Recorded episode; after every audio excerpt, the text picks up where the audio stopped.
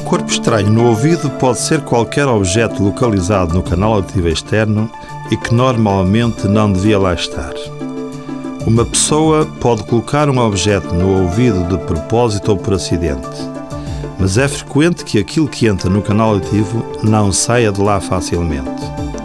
Infecções, zumbidos e diminuição da audição podem indicar um corpo estranho. Se tiver um inseto no canal auditivo externo, nunca empurre o dedo para o canal, pois isso pode fazer com que o inseto pique ou morda. Os objetos geralmente têm de ser removidos do ouvido por não saírem espontaneamente, mas não tente removê-los a menos que consiga observá-lo claramente a partir do exterior. Consulte um médico para uma remoção mais segura.